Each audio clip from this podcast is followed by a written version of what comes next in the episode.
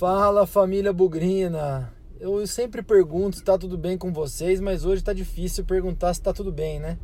Aqui, Lucas Pezão na área, começando o Bugricast 14. Na verdade, o Bugricast 14 versão 2, porque o objetivo era falar da derrota pro Operário 1 a 0 lá em Ponta Grossa, 17ª rodada do, da Série B. Tava tudo pronto, gravamos o material ontem à noite, terça-feira, um pouco hoje de manhã também.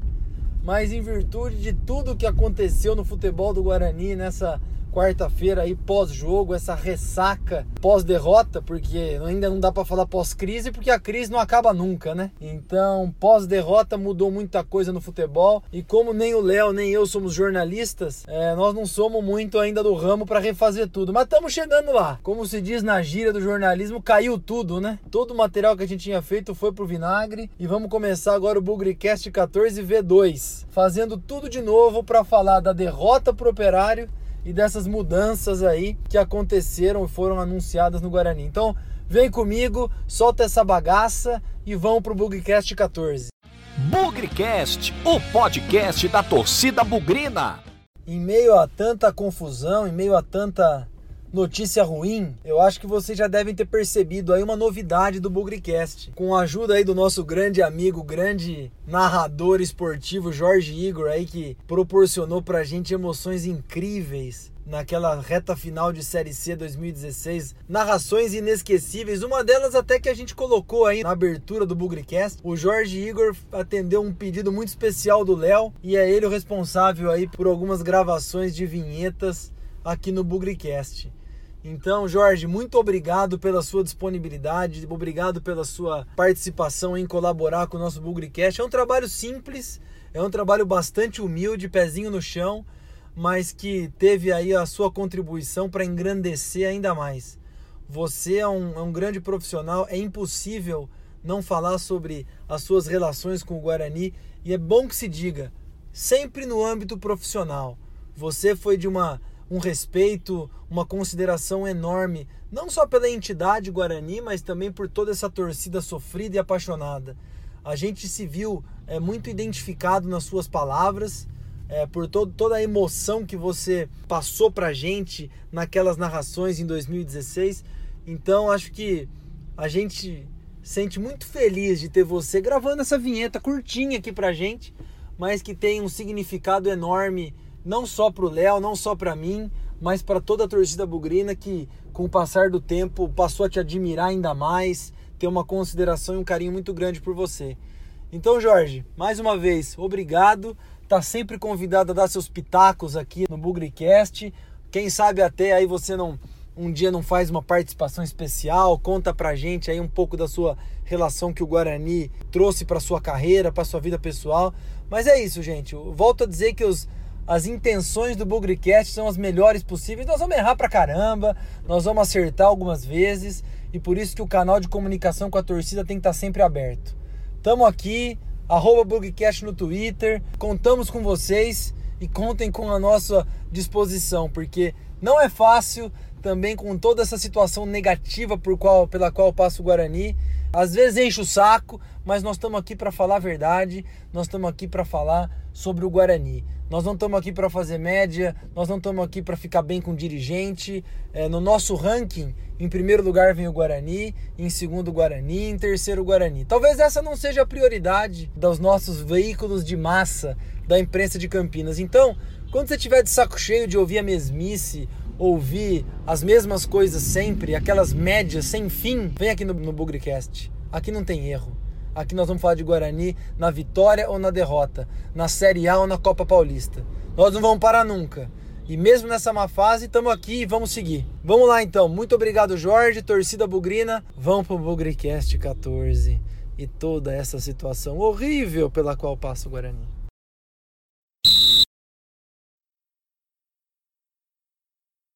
É difícil falar de um jogo que o Guarani perdeu e tanta coisa aconteceu depois desse jogo, mas o foco hoje vai ser o futebol, mas também vai, vai ser tudo que cerca o futebol. Sobre o jogo, é, eu queria primeiro dar um depoimento bem pessoal. Assim, eu estou em alguns grupos de WhatsApp e eu percebi uma corrente um pouco perigosa. É, infelizmente, acho que a torcida achou que o jogo cooperário fosse ser muito fácil e que o Guarani, pela camisa, por toda a nossa tradição, ganharia. Mas, gente, primeiro temos que lembrar que a gente tem um time muito ruim. Um elenco extremamente limitado e que não dá para apostar que vai ganhar de ninguém. Segundo, acho que fica um aprendizado aí. É, o Operário é um time emergente no futebol. É, dois anos atrás disputava a Série D. E, e, esse ano ele jogou, sei lá, uma porção de jogos em casa e perdeu duas vezes só. Então acho que vamos devagar um pouco. O Guarani vai jogar com outros times é, de menor expressão fora de casa. Mas não tem mais que levar camisa em consideração, não, gente. Não tem que levar história, tradição. Isso pesa, pesa. Mas futebol é, são 90 minutos. Futebol é dentro de campo. Não tem como a gente esquecer desse fator e, e considerar apenas tradição e história. Mas isso posto, a partir do Guarani é engraçado. Foi o terceiro jogo, até falei isso no Twitter. Foi o terceiro jogo consecutivo lá no Derby, Vila Nova e hoje contra e hoje não, né? Ontem contra o, o Operário. Nas três últimas partidas o Guarani teve chance de sair na frente, abrir o placar e talvez contar uma história diferente. Vamos lembrar, no derby, o David perdeu um gol que, de verdade, se ele tentar mais 10 vezes, acho que ele não perde. Minutos depois, tomamos 1 a 0 Contra o Vila Nova, Badi saiu cara a cara. Perdeu o gol, minutos depois, eles fizeram 1 a 0 Contra o Operário foi a mesma coisa e foi até mais rápido. Em 30 segundos nós criamos uma chance clara de fazer gol. Vitor Feijão dentro da área, ele o goleiro chutou em cima do goleiro. Perdeu a chance de fazer 1 a 0. Minutos depois, gol do Operário. Então, gente, assim, não tem como desprezar o fato de que o futebol, o resultado, tá na nossa mão, tá na nossa habilidade de fazer gol. E a gente pode realmente lamentar que nós temos o pior ataque do campeonato, um ataque que não faz gol, um ataque que é improdutivo, perde gol pra caramba. Não tem como a gente negar isso. Agora, eu acho que tem um fator aí que infelizmente ele é desprezado há muito tempo. E quando ele foi considerado, foi considerado em momentos extremamente pontuais, mas que mesmo assim deram resultado. Guarani, pessoal, na minha opinião, além de todos os problemas técnicos, além de todos os problemas financeiros e estruturais, o Guarani tem problemas psicológicos seríssimos. Então nós vamos falar sobre as mudanças do futebol, nós vamos falar sobre uma nova comissão técnica que vai vir, uma nova diretoria de futebol, mas a gente tem que olhar para a cabeça desses atletas. Não é a contratação temporária de um coach, que é o termo da moda, né? Que não é psicólogo. Não é a contratação temporária, igual foi no ano passado, de um sargento do BOP que vai lá pilhar o time antes dele jogar. Um tratamento psicológico, um tratamento, é, é, um acompanhamento, vai, não quero falar um tratamento, mas o um acompanhamento de um profissional da área, ele é um trabalho de longo prazo, gente. Ele é uma coisa parecida com o que o Serapião fez em 78, até em 2009, em 2012, no Campeonato Paulista. Um atleta profissional, ele tem uma série de variáveis que impactam o seu trabalho. Pode ser um problema em casa, pode ser um problema na família, pode ser o próprio relacionamento com o grupo. E, gente, isso eu estou falando para atletas profissionais que têm é, é, condições boas de trabalho. Mesmo com boas condições de trabalho, esse tipo de problema pode acontecer na vida de um profissional. Agora, o Guarani, gente, além de não de ter atletas com seus problemas, também tem uma série de problemas estruturais. Então, as condições de treino não são as melhores, as condições de alojamento não são as melhores, a alimentação não são as melhores. Tudo isso impacta a cabeça do profissional. Além da crise política que nós estamos passando, além da pressão da torcida. Então não adianta ir lá contratar o seu Lulinha Tavares por um período específico e achar que ele vai dar um jeito no elenco. É um trabalho que tem que ser feito lá na pré-temporada, para conhecer os atletas, o que cada um gosta, o que não gosta. Porque senão, como o psicológico alterado, acontece em parte do que aconteceu contra o Operário. O Guarani tomou o gol, fim de papo. Acabou. Não fez mais nada. Eu vou considerar aqui reconhecer já o Roberto Fonseca, que não é mais nosso treinador, que a partir do momento que o Operário tem um jogador expulso, ele jogou o time para frente. Mas gente, não adianta jogar time para frente. Tem o fator técnico, que o nosso time já é bastante limitado, mas tem o fator emocional. O Guarani jogou 30, 35 minutos no campo de ataque, trocando passe pro lado, pro lado, para trás, pro lado, para trás, pro lado, para frente, defesa corta, volta pro Guarani. pro lado, para trás, para trás, pro lado, pro lado, para frente, defesa corta, volta pro Guarani. Jogadores com medo, não tinha jogada individual, não tinha uma coisa construtiva.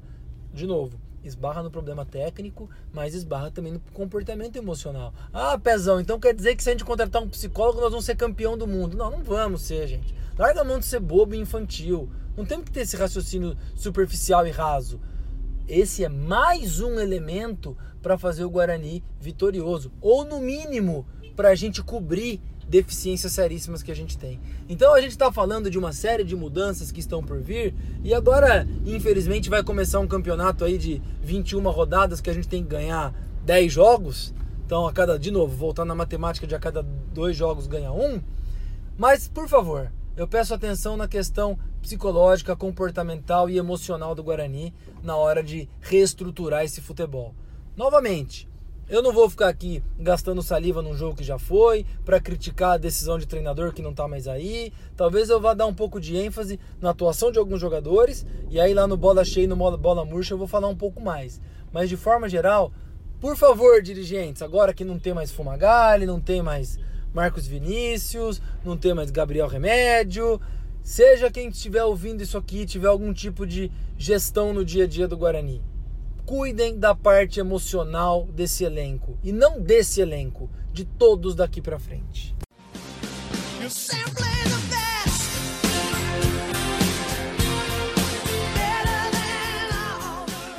Para falar do bola cheia, de Operário 1 Guarani 0, eu acho que vai ser um bugrecast marcante aqui do ponto de vista de bola cheia.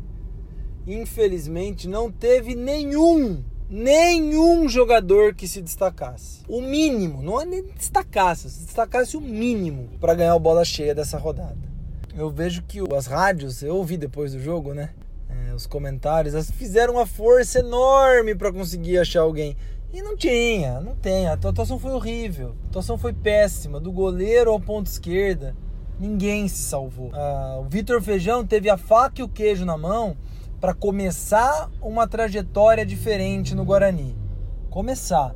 Tivesse feito aquele gol logo aos 30 segundos, quem sabe a gente estaria aqui falando do Vitor Feijão, o melhor em campo. Mas como não teve absolutamente nada, nada, nenhum jogador que você falasse, nossa, que até o Luiz Gustavo, um jogador regular, pisou numas cascas de banana lá e quase entregou um gol pros homens, não tem nada que se salve. Então, infelizmente, bola cheia de Operário 1 Guarani 0 não foi ninguém.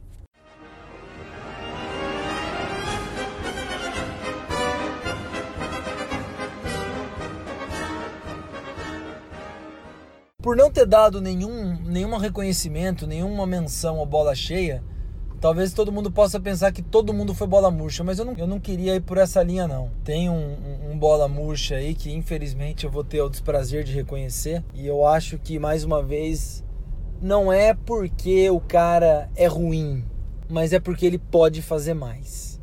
E é uma pena, porque é a segunda vez que eu elejo o Davó como bola murcha nos últimos três jogos. Então, contra o Operário foi a mesma coisa. E aqui, assim, eu não sei se o Davó ouve o Bugrecast, se alguém ouve, conta para ele, ou se ele sabe até que o Bugrecast existe. Mas eu queria ter uma conversa agora e queria aproveitar a oportunidade para isso. Davó, você tem a seu favor o fato de ser um jogador criado pelo Guarani. Jogadores criados pelo Guarani, eles têm uma presença, uma sensação, um vínculo diferente com a torcida. Então, bicho, use isso a seu favor. Se for para jogar da mesma forma como jogam David Souza, da mesma forma como joga Éder Luiz, Felipe Amorim, cara, você vai fazer com que esse vínculo acabe com que essa identificação acabe. E o que é mais triste, cara, você pode mais do que isso. Você é um jogador que tem velocidade. Mas, bicho, quantos chutes a gol você deu nesse jogo contra o Operário? Você é um atacante, cara. Você ficou ali boa parte do segundo tempo, escondido no meio daqueles zagueiros deles. Pô, bicho, personalidade.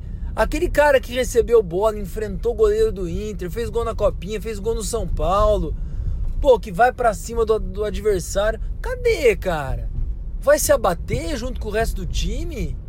A oportunidade está na sua mão. Se você for fazer um ranking de, de odiados pela torcida, Você tá lá no final, cara. Tem muito jogador que a torcida põe mais pressão, tem menos paciência. Use isso a seu favor, bicho.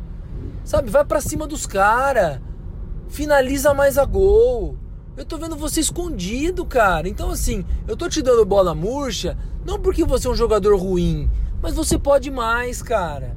Você tem identificação com a torcida, você tem um passado recente de gols, um passado recente de, de bons na base, né? Fez um gol lá contra o esporte. Sabe? Aproveita esse momento, cara. Se você chutar 10 vezes para gol e as 10 vezes forem para fora, a torcida não vai falar que o Davó não tem mira.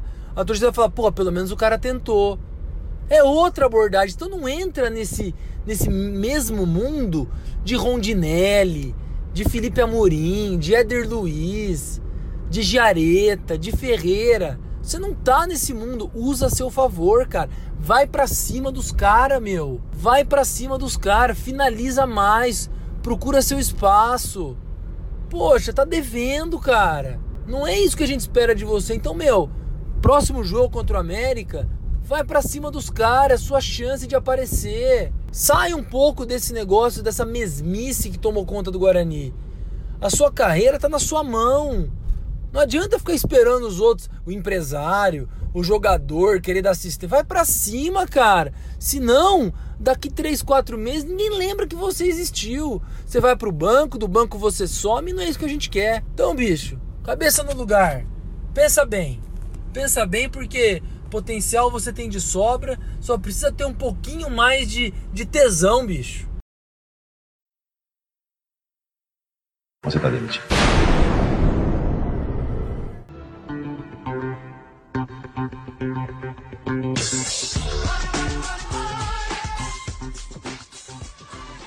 Chegamos na parte mais difícil, difícil não, né? Mais polêmica. Eu vou tentar dividir ela em duas, sobre essas mudanças que aconteceram e eventualmente as que possam vir a acontecer nos próximos dias. A mudança da, quer dizer, a mudança não, né? A troca de toda a gestão do futebol, de Fumagalli, Gabriel Remédio, Marcos Vinícius, ela foi acertadíssima. Só que ela aconteceu aí com oito meses de atraso. E é muito simples falar oito meses de atraso. Guarani, na figura do conselho de administração formado aí por seis ou sete pessoas liderados pelo Palmeiron, não se preparou para o ano mais importante dos últimos sete anos que a gente teve. Por que isso? Porque há sete anos o Guarani não tem um calendário com Campeonato Paulista de Série A1, Copa do Brasil e Campeonato Brasileiro de Série B. A última vez que isso aconteceu foi lá em 2012. Vamos lembrar, 2013 já teve Série C, 2014 começou o calvário da Série A2 e assim nós fomos indo. A Série A2 só foi acabar no ano passado e a Série C acabou em 2016. Então, esse é o era, né, o ano com mais recurso em tese. Ah, tem penhora, ah, tem não sei o que, tudo bem. Mas você, uma penhora de 30% em cima de um milhão é uma coisa, em cima de 3, 4 milhões é outra. Basta ver aí o próprio orçamento que o Guarani fez para esse ano. E o Guarani resolveu colocar pessoas que não tinham absolutamente a menor condição de fazer esse trabalho. E eu vou falar um por um aqui. Primeiro, Marcos Vinícius. Não tem a menor condição. Todo mundo sabe que eu sou um crítico ferrenho dele. Ele foi um assistente do Rodrigo Pastana em 2016. Quando o Rodrigo Pastana saiu da Série C, montou aí, foi responsável por montar o time da Série A2 de 2017, que fracassou. Fracassou naquele jogo lá, quer dizer, não naquele jogo, né? Mas é o time que perdeu do Mojimirim rebaixado lá em Mogi, perdeu do Batatais em Batatais. Aliás, eu tava lá em Batatais. Então, é um cara comprovadamente sem resultado. Ponto. Mas, por algum motivo, trouxeram esse cara aqui. Então, primeiro erro. Segundo erro, Fumagalli. Fumagalli, um cara excelente dentro do campo, que se identifica com a torcida, que a torcida se identifica, que jogou no momento crítico, é, não abriu mão aí de defender o Guarani, fez gols importantes, é, foi decisivo na Série C, ou seja, praticamente em termos de. Não vou falar em termos de história, um dos maiores jogadores da história do Guarani, porque não é. Você não vai formar, você pegar a seleção, aí, as três, quatro melhores seleções do Guarani de todos os tempos, na minha opinião, não tem o Fumagalli. De meio campista tem um monte. Agora, para o passado recente, ele tem uma identificação enorme com o Guarani. E aí, nossos dirigentes foram lá, fizeram o canto da sereia no ouvido dele, falaram para ele ser o superintendente. E no fim das contas, gente, o Fumagari, com todo respeito, ele emprestou o nome para esse pessoal. E aí foi a grande armadilha, foi a grande cagada do Fumagalli. Porque ele não tinha experiência, ele pouco estudou sobre isso. Ele aposentou em abril do ano passado. Seis meses depois, sete meses depois, ele era o superintendente de futebol do Guarani. Gente, quem que tem uma projeção de carreira desse tamanho? Nós estamos falando em carreira, em experiência. Nós não estamos falando em vamos contratar porque ama o Guarani. Se for pensar assim, contrata tudo nós aqui. Nós temos que buscar gente competente. E o Fumagalli, ele não tinha, ou ainda não tem, né? Os pré-requisitos necessários para aguentar a pegada de um campeonato paulista de Série A1, para aguentar a pegada de uma Série B de uma Copa do Brasil. Mais uma vez, era um profissional de excelente proximidade com o Guarani mas sem currículo para o ano mais importante nos últimos sete anos. E ele se viu numa situação que, com todo respeito, ele não sabia o que fazer. A torcida vai para cima dele porque o técnico não conseguiu, fez um absurdo contra o Avenida. Que decisão toma? Não toma. Lá em novembro, ele se sentiu preparado para o cargo depois de todo o fracasso do Avenida e o final melancólico do Paulistão, ele se disse: é, não é tão fácil assim. Veio mais uma bucha na Série B, já não, não tem a pegada, gente. Então foi outra escolha errada. O Gabriel Remédio, eu não o conheço. Tem um bugrino aí que eu tenho bastante respeito, que conhece de futebol, acompanha pra caramba, o Thiago, e ele falou pra mim que o Gabriel Remédio tá com boas, tava com boas ideias do ponto de vista de desempenho, análise. Só que o cara é muito novo. Você não pode pegar um cara com pouca experiência e falar, vai, toma. Nós temos que tomar decisão proporcional àquilo que o Guarani quer. Nada pode dar errado para o Guarani. Nada pode escapar. Se acontecer alguma coisa, o time cai. Nós não temos estrutura para colocar gente inexperiente ou gente com mau resultado. Eu não tô e outra coisa, viu, gente? Eu não tô aqui fazendo engenharia de obra pronta, não. Pode procurar meus tweets antigos aí, criticando o Fumagalli, a escolha dele, a, o sim que ele disse para a posição. Eu disse para ele desde o começo: você tá emprestando nome para bandido, cara. Melhor coisa é você falar não. Marcos Vinícius, idem. O cara não tem retrospecto, não tem história, não tem currículo. Outra cagada. Agora, o Gabriel Remédio eu não conheço. Eu vou ficar com a opinião do Thiago, que é um bugrino conhecedor de futebol, que enalteceu o cara. Agora, ele sai junto, não tem jeito, ele faz parte de um todo, ele faz parte de um contexto. Talvez, se o Guarani tivesse falado, não, Gabriel, você vai ficar aqui, você vai aprender, nós vamos dar menos exposição para você, faz seu trabalho no cantinho. Mas o Palmeirão e a Conselho de Administração são tão perdidos que eles estão procurando escudo. Eles não estão procurando uma estruturação de um departamento, procurando o melhor para o Guarani. Volto a dizer, é o ano mais importante que o Guarani tem nos últimos sete anos. Ano que vem, muito provavelmente não tem Copa do Brasil mais, gente. Olha as cotas de TV que o Guarani pode deixar de ter por passar da primeira, da segunda, da terceira fase. Olha o tamanho do prejuízo que a escolha de Osmar Loss, que esse pessoal teve, o prejuízo que essa escolha trouxe. E o rebaixamento para a Série C? Olha o prejuízo financeiro. Ninguém levou isso em consideração. E aí nós estamos colhendo fruto hoje. Então eu volto a dizer, são oito meses de atraso. Oito meses, ou até mais, né? Porque o Fumagari foi anunciado no final do ano passado para resolver agora, com o time em último lugar e com um pé e meio, um pé e 75 na Série C. Então, tarde demais, é, corremos sério risco aí de mudar, mudar, mudar e não acontecer nada daqui até o final do ano. O, o resultado pedia isso, elenco, os elencos formados foram horríveis, Todas as escolhas do Paulistão e da Série B foram horríveis na formação do elenco, nada deu certo. Só que essa limpa, com todo respeito, pessoal, tá atrasada. E se tivesse acontecido, vá lá, ainda dou o Campeonato Paulista de lambuja para esse povo.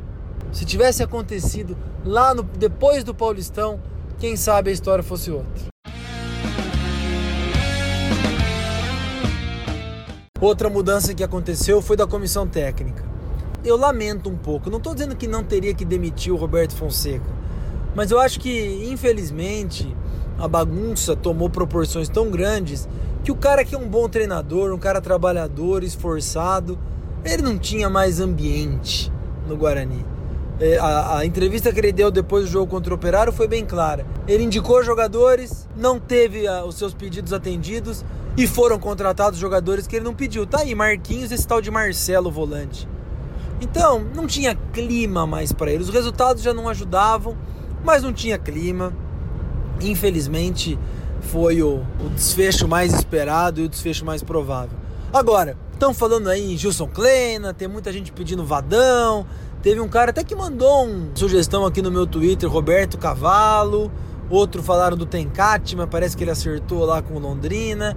Gente, do fundo do coração, o elenco que o Guarani tem hoje dá pouquíssimas perspectivas. E eu acho que vai ser feita uma sacanagem muito grande com o Roberto Fonseca se o elenco sofrer uma mudança brusca, drástica, grande, junto com a comissão técnica. Porque, poxa vida, o cara não recebeu praticamente aí é, é, é os reforços que ele pediu, recebeu um monte de bonde, um monte de jogador meia boca, aliás, Sempre bom lembrar daquele membro do conselho de administração que veio cochichar lá em Morungaba, num jogo do Sub-20, contra o Taubaté. Guarani Taubaté foi 4 a 0 pro Guarani.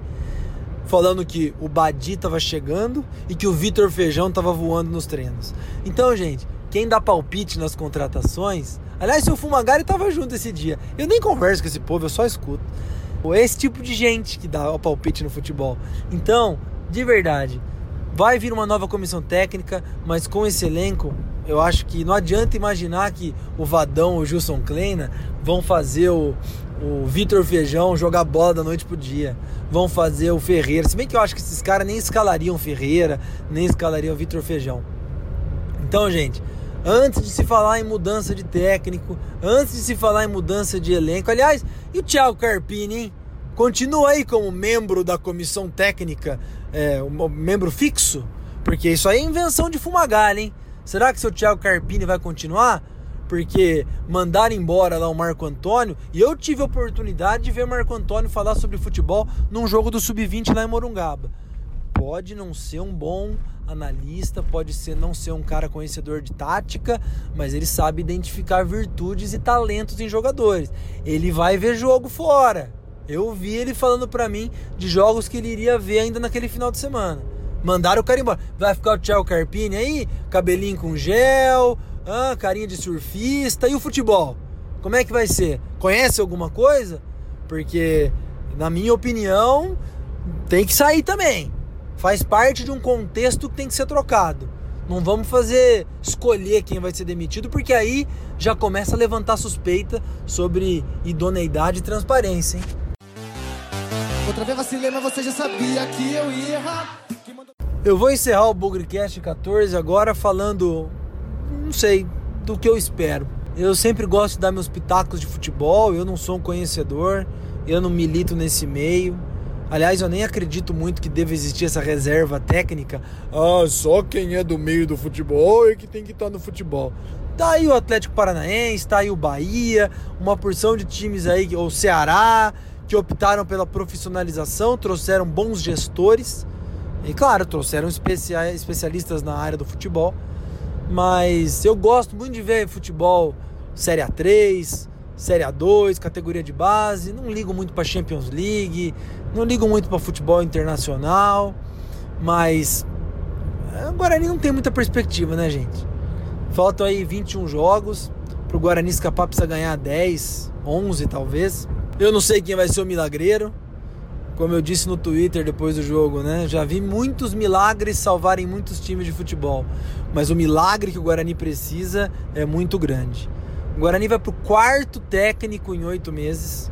Desde janeiro já tivemos os Marlós, já tivemos Vinícius Eutrópio, já tivemos Roberto Fonseca e agora vamos ter mais um.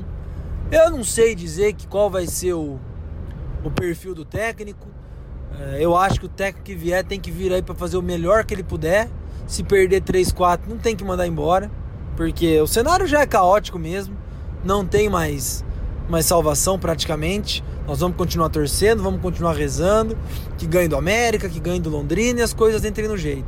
Mas é, o panorama é muito negativo. Infelizmente, a situação se assemelha muito com o ano de 2004, em que o Guarani teve uma porção de treinadores, teve Zete, teve Agnaldo Liz, teve Joel Santana, entrava e saía jogador o tempo todo, era uma direção completamente perdida, contratava é, administração de futebol, gerente, diretor, mandava embora, contratava outro. É um cenário muito parecido com o de 15 anos atrás. O Guarani estava na Série A e só foi se reconstruir e voltar para a Série A 5, 6 anos depois. Eu realmente espero que o Guarani, por algum milagre, escape do rebaixamento e, se não escapar, que todas essas decisões erradíssimas e a gente pendura o Lorenzetti na cruz até hoje por todas as decisões erradas que ele tomou nesse período de 2004, 5, 6. É, eu espero que a gente não volte a falar em Série B daqui 5, 6 anos.